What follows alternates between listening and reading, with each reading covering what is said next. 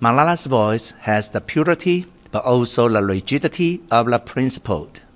Whether she is being a competitive teenager and keeping track of who she beat in exams and by how much, or writing about the blog for the BBC that catapulted her onto the international stage, or talking about Pakistan's politicians. Malala is passionate and intense. Her faith and her duty to the cause of girls' education is unquestionable.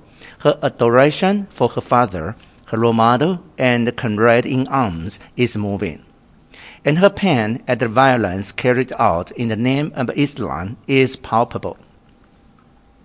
Riveting, co-written with Christina Lamb, a veteran British journalist who has an evident passion for Pakistan and can render its complicated history with pristine clarity. This is a book that should be read not only for its vivid drama, but for its urgent message about the untapped power of girls.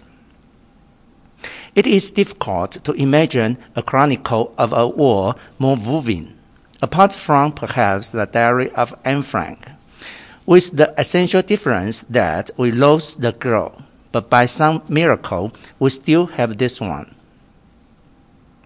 Remarkable, a must-read first-person account of Malala's journey through global terrorism, her brave, encouraging parents, and her own fight for girls' education. Honest, insightful, and piercingly wise. Briskly written, but full of arresting detail, striking and surprising.